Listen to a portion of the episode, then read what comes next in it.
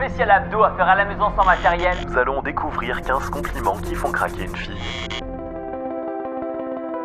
On évolue dans une société où on est continuellement bombardé d'images qui sont vouées à éveiller le désir. Et pas juste un peu. On parle de milliers d'images par jour. On s'en rend pas toujours compte, mais on est constamment exposé à la représentation du corps.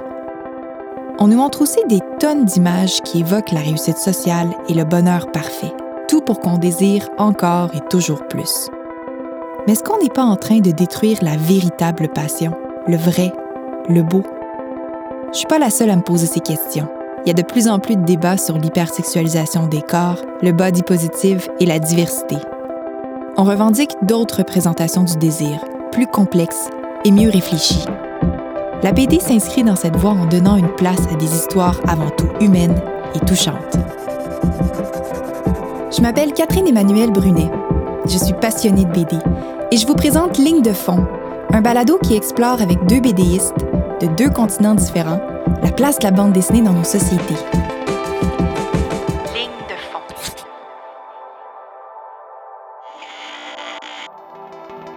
Faire des livres, essayer de, de, de faire exister quelque chose qui communique autrement, euh, mettre énormément de temps à dessiner. Il y a quelque chose d'absurde, il y a quelque chose de... C'est vraiment un désir abstrait, euh, super euh, poétique et, et étrange. Quand on voit un bouquin sur une tablette, quel qu'il soit, il y a vraiment un désir euh, obsessionnel derrière. Jimmy Beaulieu gravite dans le milieu de la BD québécoise depuis plus de 20 ans. D'abord comme auteur, mais aussi comme libraire, éditeur et enseignant. Au début des années 2000, il fonde la maison d'édition Mécanique Générale et commence ses mythiques ateliers de bande dessinée qui ont inspiré toute une génération d'auteurs et d'autrices aujourd'hui établis. Comme auteur, son style intimiste rend justice à des histoires sentimentales et amoureuses de façon sincère. Parmi ses livres les plus connus, on retrouve À la faveur de la nuit, comédie sentimentale pornographique et rôle de composition. Pour faire un livre, euh, d'autant plus une BD avec le, temps et l'énergie que ça prend, il faut vraiment qu'il y ait une forme d'obsession pour le sujet et un, un désir profond d'être immergé dans ce sujet. Et euh, une sorte, une sorte d'amour, même si ça peut être parfois un peu de l'amour-haine pour certains personnages ou certaines histoires, mais il y a vraiment quelque chose de presque de la passion amoureuse et ça crée parfois des sentiments même euh, physiques très forts quand on commence à se lancer dans un livre, à imaginer l'histoire, à ressentir les personnages. C'est de l'érotisme et le lien entre désir et création, il est, je crois, assez universel. Léonie Bischoff est une autrice suisse qui a publié sa première BD en 2010, Princesse Suplex. Mais on la connaît surtout pour son dernier titre, Anaïs Nin, sur la mer de mensonges, une œuvre colossale qui lui a pris plus de sept ans à construire. Sept ans à lire les journaux intimes de l'autrice flamboyante Anaïs Nin et sa correspondance avec l'écrivain Henry Miller pour arriver à raconter cette vie extraordinaire de façon juste et sans jugement avoir des idées génère une énergie qui est carrément corporelle. Léonie, tu l'as dit, il y a comme il y a de l'excitement, il y a quelque chose qui arrive dans un processus de création. Pour moi, c'est vraiment un des trucs que j'ai appris à reconnaître quand je lis ou que je vois ou que j'entends quelque chose qui, qui me fait ressentir des choses physiquement. Et qu'ensuite, quand j'essaie d'imaginer des histoires autour de ce thème ou de cette idée, je ressens des choses physiquement, c'est que c'est un bon signe, c'est que c'est quelque chose qui me fait suffisamment vibrer pour que ça vaille la peine d'essayer d'en faire une histoire ou un livre ça a vraiment rapport avec le dessin aussi. Le dessin, c'est vraiment quelque chose de physique. C'est vraiment quelque chose dans lequel tout notre corps et notre jeu d'acteur euh, est tributaire d'un investissement complet euh, du corps. Mais aussi, tu sais, disons que je suis dans une bonne journée, je dessine énormément. Puis là, juste le fait d'avoir faim ou devoir m'interrompre pour quoi que ce soit, c'est très pénible d'arrêter. c'est très pénible aussi de lâcher ces personnages à la fin des bouquins aussi. Tu sais, tout l'affect aussi qui, qui embarque dans ça le désir dans ce que je fais, dans ce que je dessine est vraiment toujours impliqué. J'ai vraiment beaucoup de mal à dessiner des choses que je trouve laides, que ce soit pour les dénoncer ou quoi que ce soit, ou faire euh, des choses comme ça, travailler dans la colère ou des choses comme ça. Euh, J'y arrive pas. Mon dessin est vraiment, vraiment calibré sur mon désir, sur, euh, tu sais, je dessiner des bords de mer, je dessiner des nuages, je dessiner des vieux buildings, je dessiner des, des salons qui ont l'air confortables. Je, c'est pas seulement justement dans le désir, disons, amoureux, euh, mais c'est toujours cette vibration-là, tout ça, qui, euh, quand je me branche sur cette vibration-là, le travail avance tout seul. Quand j'essaie de partir d'autre chose, de partir d'une idée plus abstraite, littéraire ou tout ça, ça se casse la gueule, ça devient de la magie noire. Ton corps peut pas être soumis à autre chose que ce que tu veux vraiment. Ça s'applique dans les relations amoureuses comme dans le dessin, je pense, ou dans un projet fou comme une bande dessinée. Dans plusieurs des œuvres de Jimmy Beaulieu, on retrouve un personnage écrit à la première personne qui est un peu un reflet, un miroir de Jimmy Beaulieu lui-même, sans dire que c'est complètement autobiographique, une part de fiction bien sûr, mais on ressent que le personnage se pose des questions comme l'auteur. Et ça se retrouve dans un récit qui s'appelle Non Aventure. Et on retrouve un jeune homme, mi-vingtaine, qui est un artiste, mais qui a de la difficulté à se trouver dans la vie, qui a une quête de faire une grande carrière en tant qu'artiste, mais qu'en même temps n'est pas sûr de comment s'y prendre, qu'est-ce qu'il devrait faire comme geste en premier lieu, est-ce qu'il devrait habiter à Québec ou déménager à Montréal. Et ce personnage est habité aussi par des questions par rapport aux femmes qui l'entourent. Il y a beaucoup de fantasmes. Il idéalise la femme et il se demande qui devrait être son âme sœur quand est-ce qu'il va rencontrer son âme sœur, et ses exigences sont assez élevées, et c'est ce qui va faire tout le charme de son personnage, auquel on va s'attacher certainement en tant que lecteur et lectrice.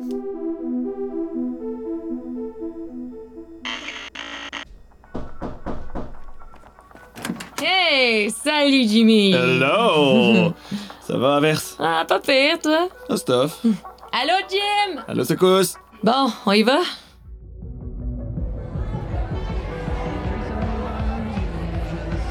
Ça va, toi? Honnêtement, j'étais curieux d'être seul. Ça fait six ans, là, ça fait, si j'avais une leçon à apprendre, je l'ai appris. Puis, je me rends compte à tous les soirs que c'est pas mon genre de rencontrer quelqu'un dans un bar, puis le lendemain, je sors pareil, puis je bois 4 millions de bières à 5 piastres chaque. Yeah! J'ai 24 ans, c'est ouais, il me semble que je devrais avoir une vie sexuelle. Ben voyons, Jim. Ce sera pas long. Tu vas rencontrer une fille super, puis elle va se rendre compte qu'elle a pogné le jackpot. ouais, ok, j'ai dû dire ceci 100 fois au moins, mais je le pense pas moins. En plus, je pensais qu'à mon âge, je vivrais de ma musique ou de mon dessin. Là. Je, je passe tout mon temps à la librairie pour gagner de l'argent que je flambe en distraction parce que je suis malheureux. Ben pour ça, t'es pas tout seul. Tu viens de décrire la vie de 99% des terriens. Hmm.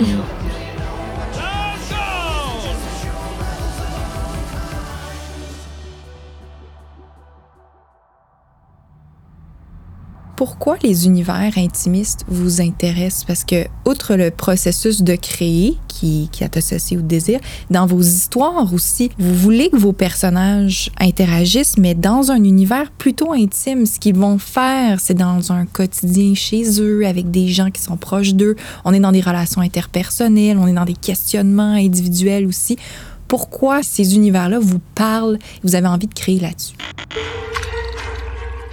J'ai toujours bien aimé euh, les bandes dessinées ou les films ou les romans un peu d'aventure avec de l'action, avec plein de rencontres.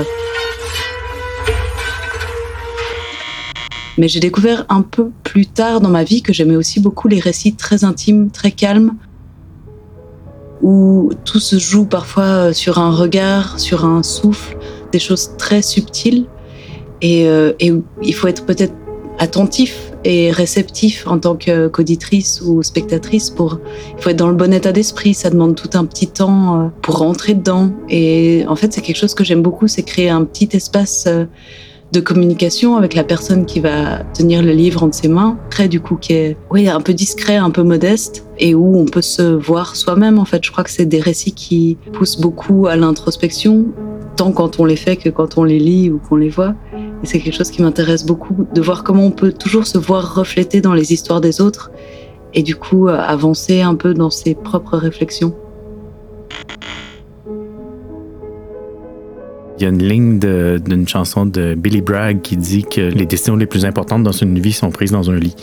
Ça dirige vraiment euh, mon travail. Puis c'est aussi c'est au niveau de la communication, de ce qu'on raconte, tout ça. Je, je, sais pas à quel point je peux influencer sur euh, les grandes décisions politiques historiques de ce monde, mais je sais qu'en racontant euh, des petites veuleries ou des, des petites colères qui auraient pu être gérées autrement ou des petits mensonges qui auraient pu être évités, ce genre de choses-là, je trouve que je peux avoir une influence là-dessus en racontant des histoires. Je trouve que en, voyant des films ou des choses comme ça euh, qui racontaient des choses que j'aurais pu améliorer à mon échelle, ça m'a aidé, ça m'a façonné, ça, ça, a façonné ma vision politique. Euh, disons, elle vient des livres, elle vient des films, elle vient des chansons. C'est comme si vous vous permettez d'adresser en bande dessinée le désir avec un regard du temps présent. Parce que quand tu désires quelque chose, tu es dans le temps présent, tu t'arrêtes, tu, regardes l'autre. Comment vous jouez avec la temporalité quand vous travaillez l'intime, puis le moment présent, puis le désir, puis le regard?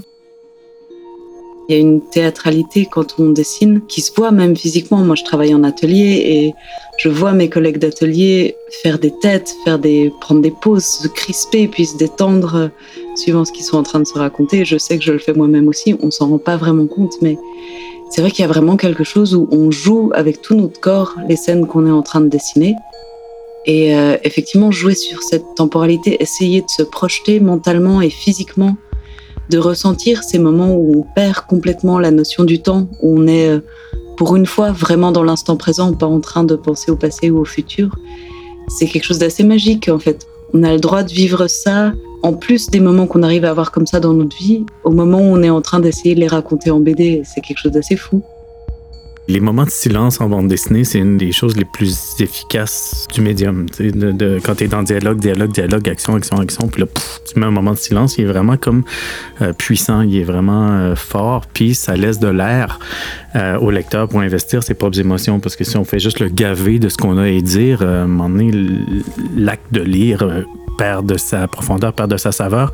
Alors que si on lui laisse des moments d'air, des moments où il y a des regards, un paysage, un décor, tout ça, donc on joue vraiment avec le temps, un, petit temps mort, ben là, on laisse la place à l'investissement euh, du lecteur. Donc pour moi, c'est hyper précieux d'en ajouter toujours. Tu sais, je commence toujours par raconter mon histoire de manière efficace, disons, de manière où je raconte les points de l'histoire, mais après ça, je divise mes pages, puis j'ajoute des moments comme ça, j'en ajoute, j'en ajoute, j'en ajoute, puis plus j'ai le temps d'en ajouter, plus le livre va être euh, réussi, à mon sens. Puis ça reste mes scènes préférées, celles qui n'étaient pas prévues, celles que j'ai ajoutées à la fin. Ça reste les scènes quand je feuille euh, comme une sentimentale pornographique ou tout ça. C'est vraiment les scènes qui n'étaient pas du tout prévues, scénarisées ou quoi que ce soit. C'était des petits moments, euh, justement, des regards, des, des, des, pauses, des, où tu sens la réflexion du personnage, tu sens l'impact de quelque chose qui vient d'être dit. Un exemple que j'ai trouvé incroyable d'une BD assez récente de Anis El Amouri, la BD s'appelle Comme un frisson. Et il y a un de ces moments de silence qui m'a mis des frissons et qui marche tellement bien. Après une séquence assez longue d'une soirée très arrosée qui devient assez violente, très agressive, vraiment une scène très très tendue. Il y a, je crois, une page ou une double page d'une aspirine qui se dissout dans un verre d'eau. Et vraiment, on on sent ce lendemain silencieux, douloureux et en même temps une respiration de OK, c'est fini. Et c'était tellement bien fait et tellement simple. J'ai trouvé ce passage incroyable.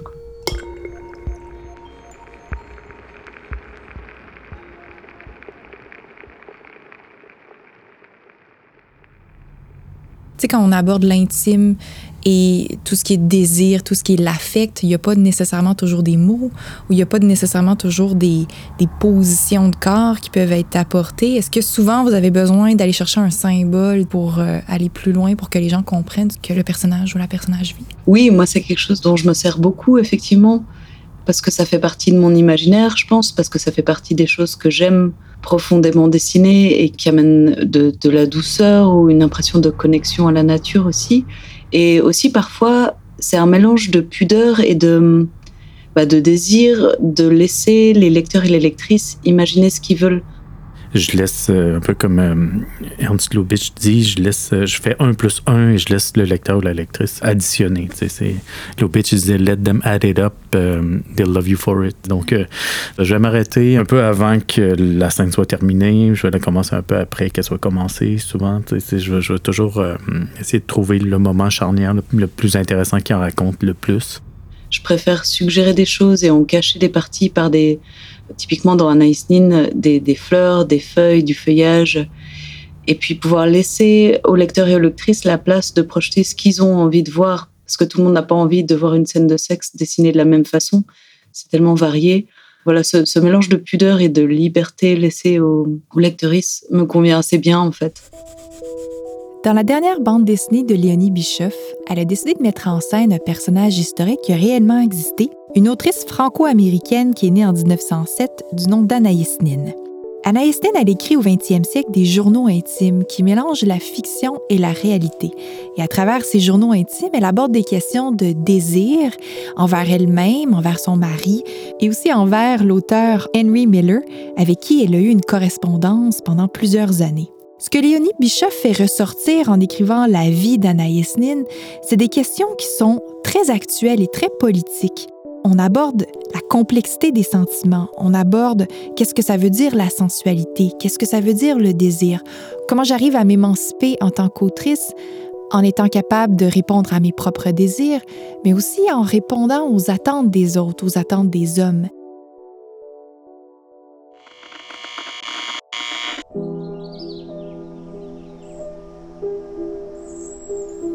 J'avais un jour tenté d'imaginer la plus belle femme qui soit. C'est June que j'avais vue.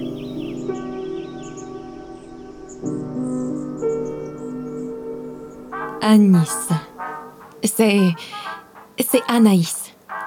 Bien sûr, Anaïs. Henri ne sait pas prononcer votre nom. Ah, bonsoir, Anis. Il m'a beaucoup parlé de vous. June. Tout ce que Henri avait dit est vrai. Elle se contredit à chaque phrase. Elle n'a que faire de la réalité. June est une vision, insaisissable. Elle vit du reflet d'elle-même dans le regard des autres. Elle est la création, le fantasme. Elle semble ne pas avoir de matière propre. Son amour pour Henri lui permet de rester entière. Sans lui, elle s'éparpillerait en mille éclats. Je comprends.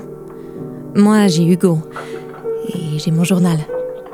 À la fin de la soirée, je suis comme un homme, éperdument amoureuse d'elle, de son corps, de sa magie. J'ai envie de la retenir, de lui dire que j'ai rêvé d'elle toute ma vie. Je dois la revoir. Comment ça, tu ne comprends pas ce qu'on lui trouve? Non, vraiment, je la trouve vide. Vulgaire. Tu dis ça parce que tu es attiré par elle. Non, absolument pas. Toi, en revanche, si t'étais un homme, tu serais fou d'elle. C'est vrai.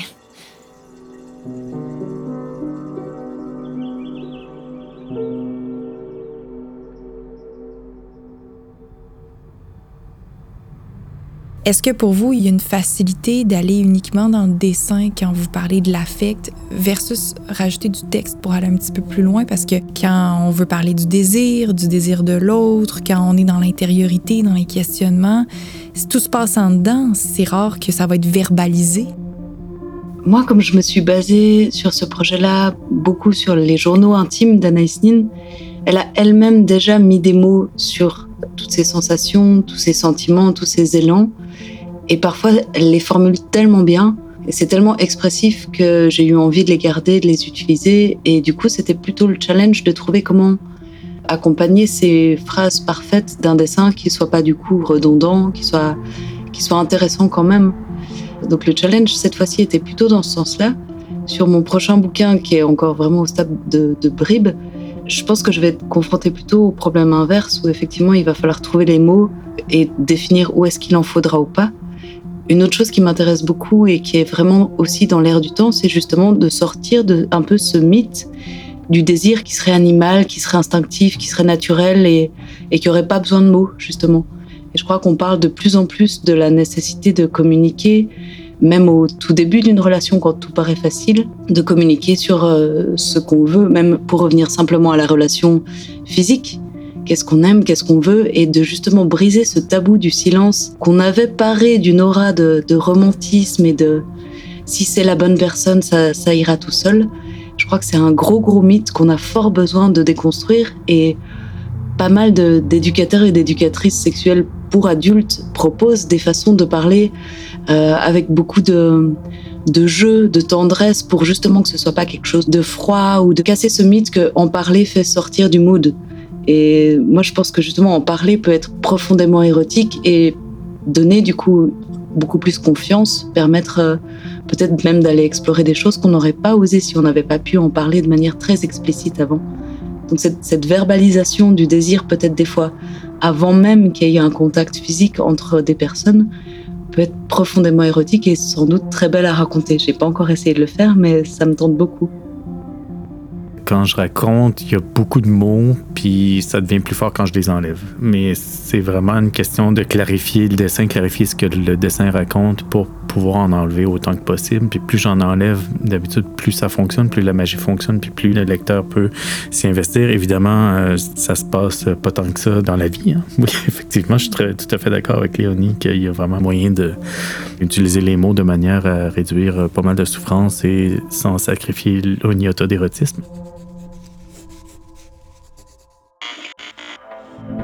Est-ce que quand on raconte des histoires qui ont un lien avec euh, l'interpersonnel, l'intime, le désir, il faut que le dessin soit beau? On est tellement dans des émotions qui normalement génèrent du plaisir, de la beauté. Est-ce que vous, ça influence la façon dont vous allez dessiner les scènes qui représentent le désir? La notion de beau est vraiment bon dans l'œil de celui ou celle qui regarde aussi. C'est vraiment, on n'a à peu près pas de contrôle là-dessus. Puis justement, ça peut être très fécond de le remettre en question. D'abord, il faut comprendre qu'avant le XVIIIe siècle, que ce soit dans le cosmos des Grecs ou dans la vision du monde propre au christianisme au Moyen Âge, on comprenait encore le beau comme une propriété intrinsèque des choses. On pensait que le beau était dans le monde lui-même et dans les objets qui le constituent, et non dans le regard que l'homme porte sur le monde. Est-ce qu'il faut que ce soit beau? Déjà, répondre à ça, c'est admettre qu'il y a un beau puis un laid universel, chose qui est complètement inexistante selon moi, mais pour que mon dessin fonctionne, il faut quand même, je pense que je trouve ça beau, puis je travaille à élargir euh, ça justement euh, de plus en plus. Je crois qu'on doit beaucoup se questionner en ce moment sur qu'est-ce qui est beau, qu'est-ce qui est esthétique, en particulier au niveau des corps. On a tellement, tellement été habitué à des représentations de voir toujours les mêmes corps, de voir la beauté seulement dans un type de morphologie et crois que ça, c'est une grande question d'aujourd'hui aussi, de redéfinir la beauté et de regarder les corps euh, autrement. Et puis ensuite, non, je crois pas que ça doive toujours être beau. Après, moi, j'ai un, goût, et c'est à la fois un goût et un calvaire et un défaut dont j'essaie de me débarrasser, mais ce truc du joli dessin, euh, au final, mes, mes storyboards, mes étapes de travail sont toujours beaucoup plus intéressantes, plus puissantes et plus belles, pour utiliser ce mot-là, que mes planches finies où j'essaie de faire trop bien. Donc je crois au contraire qu'il faut sortir de l'idée du truc joli pour essayer d'aller vers le truc honnête en fait. Mais j'arrive pas encore vraiment bien à le faire sur mes planches finies. Par exemple, j'ai jamais raconté mes récits d'adolescence parce que ça se passe dans une banlieue à Beauport avec des bungalows de banlieue lettres avec des SUV, des chars que je trouve pas beaux. Donc j'ai pas envie de les dessiner. Après, euh, je vais être plus attiré à raconter des histoires, par exemple, qui se passeraient dans les années 60 ou euh, tout, euh, je sais pas, les vêtements, tout ça sont, chouettes à dessiner, sont excitants à dessiner pour moi. Donc, il euh, faut vraiment quand même que je puisse me brancher sur une excitation de beauté que j'essaie d'élargir. Pour ce bouquin-là en particulier, comme comme elle-même, Anaïs Nin cherchait tellement la beauté dans sa vie, elle supportait pas justement les, bah, ce qui était euh, contemporain de son époque, la, banalité de la vie euh, quotidienne. Elle, elle, portait des vêtements qu'elle appelait des costumes et qu'elle faisait soit elle-même, soit qu'elle transformait. Elle se maquillait de façon différente suivant quelle personne elle allait voir. Elle avait repeint chaque pièce de sa maison d'une couleur différente pour inspirer des émotions différentes. Enfin, elle avait vraiment une recherche de la beauté. Elle voulait mettre de la beauté partout dans sa vie pour se battre contre la rouille de la vie, comme elle l'appelle. Et du coup, pour moi, c'était important aussi de, chercher cette beauté dans le trait. Bon, au-delà de mon goût personnel, hein, comme je disais, j'aime bien les jolis dessins, j'aime bien les trucs travaillés. Et puis il y a un plaisir euh, physique pour le coup quand on dessine, par exemple, les volutes de ses cheveux ou les vagues de la mer au début. C'est quelque chose de pratiquement hypnotique. Ça prend très longtemps. On n'est plus concentré sur euh, faire une, posture juste. On n'est pas sûr de l'anatomie ni de l'architecture ou des choses où on doit être très rigoureux on est vraiment dans un plaisir du geste. Et ouais, toutes ces formes en volute ou les formes euh, végétales, florales, pour moi, c'est aussi un, plaisir euh, presque égoïste, en fait, de, de remplir mes pages avec ça.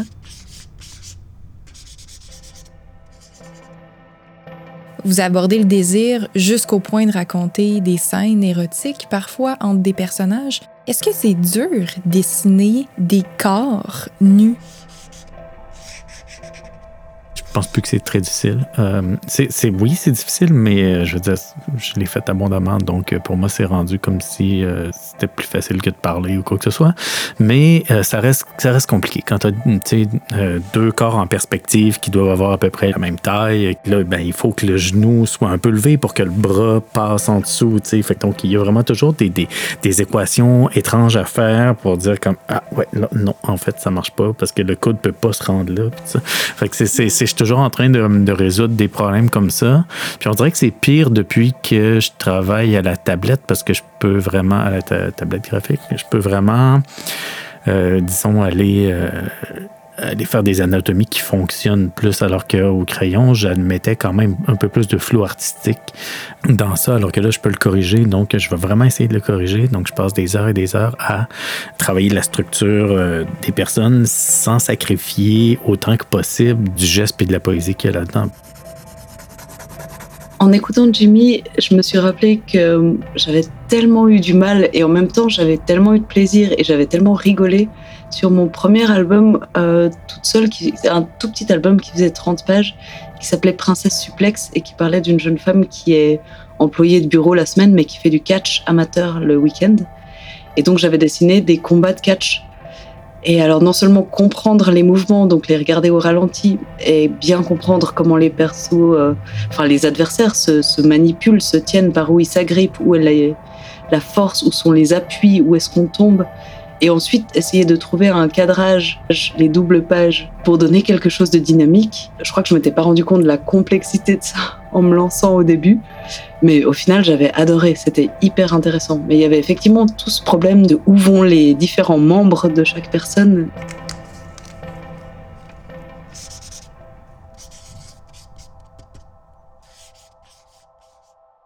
Socialement, il y a des limites quand on veut parler ou exposer le désir. On se met des limites de qu'est-ce qu'on montre sur le corps des gens qu'on voit publiquement, ce qu'on va dire à la radio nationale, les, mots qui vont être utilisés. En bande dessinée, est-ce qu'il y en a de ces limites?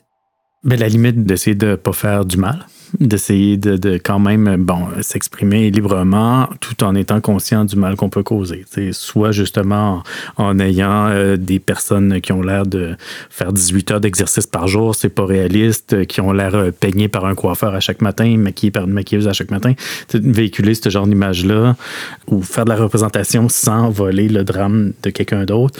Euh, tu vois, c'est des limites qui m'intéressent puis que j'ai envie d'explorer, que j'ai envie de bien faire. Euh, mais après, dire comme non, non, on monte pas un corps nu, on monte pas si ça, c'est comme là, non, on, est quand même souverain dans, nos vies. Je me suis pas encore vraiment confrontée à, des sujets où le, le, désir était très frontal ou très explicite. Dans Anaïs Nin, c'était le plus, mais encore, elle en parle elle-même avec beaucoup de poésie et d'images justement un peu détournées, beaucoup de symboles.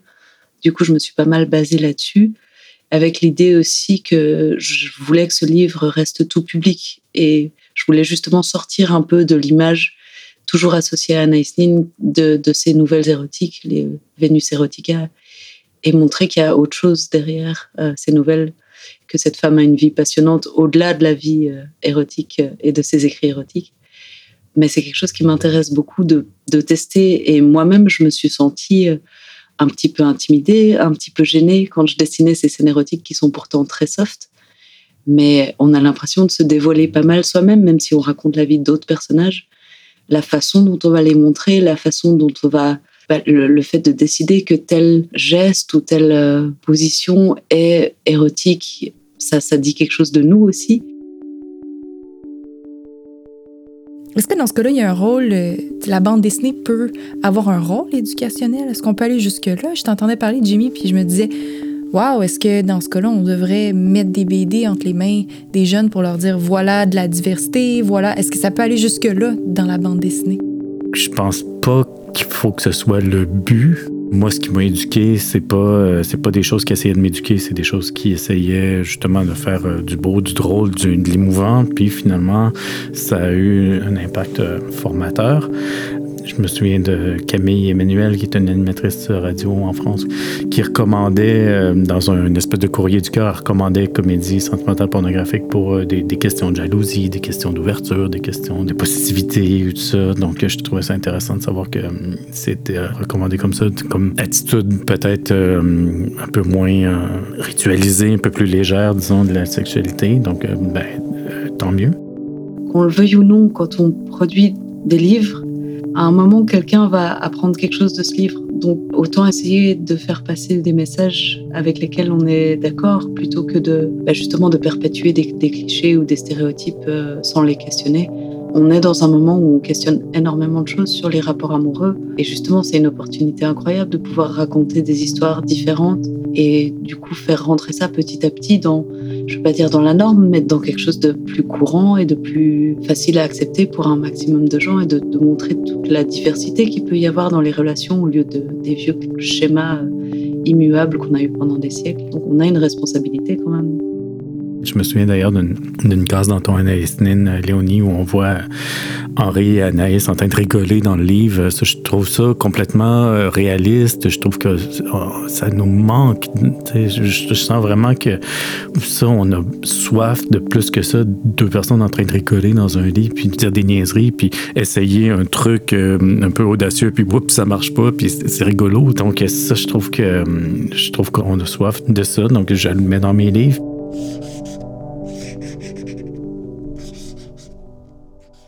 Jimmy et Léonie, merci beaucoup d'avoir été là. Merci Catherine. Merci à vous. Pour poursuivre la ligne de fond autour des œuvres de Jimmy Beaulieu, je vous invite à plonger dans ses livres Piscine à vagues, De concert, Ma voisine en maillot ou encore À la faveur de la nuit. Du côté de Léonie Bischoff, il faut absolument lire et découvrir son univers graphique dans Anaïs Nin sur la mer de mensonges, paru chez Casterman. Ligne de fond est un balado du Festival de BD de Montréal, rendu possible grâce au financement de la SODEC, du Calque et du Consulat de France. À l'animation et au contenu, c'est moi, Catherine Emmanuel Brunet. Je remercie les comédiens pour les mises en lecture, Jérémy Desbiens et Marie-Laurence Boulet, ainsi que l'équipe de production de Récréation, le réalisateur Francis Thibault, la productrice Élodie Gagnon et la coordonnatrice Elisabeth Dufaux, tous et toutes de grands lecteurs et lectrices de bande dessinée. Merci de nous écouter. À bientôt.